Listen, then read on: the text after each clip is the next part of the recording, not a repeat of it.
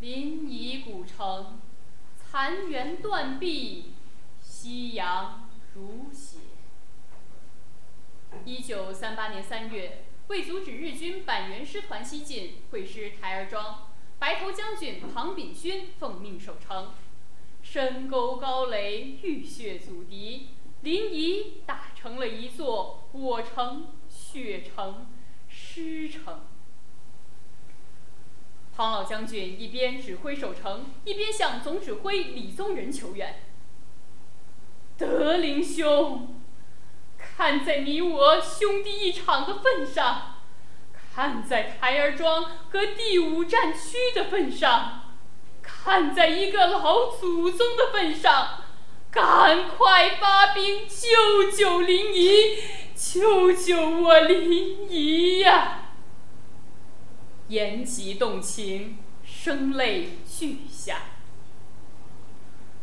平和儒雅的总指挥李宗仁拍着五十九军军长的肩膀，用他那惯常的和蔼语气说：“子忠老弟，我素知你威名卓著，能征善战，让我放心。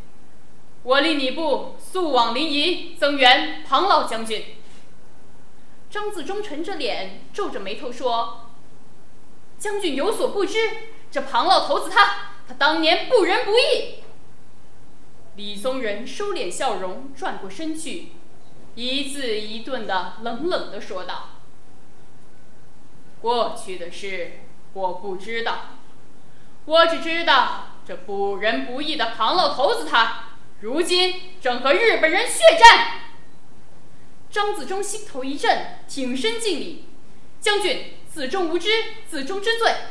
我立即赶赴临沂增援庞老将军，誓与临沂共存亡，马革裹尸，无怨无悔。”张将军横刀立马，走在队伍最前面，经长途跋涉，夜渡沂河，直插日军板垣右肋。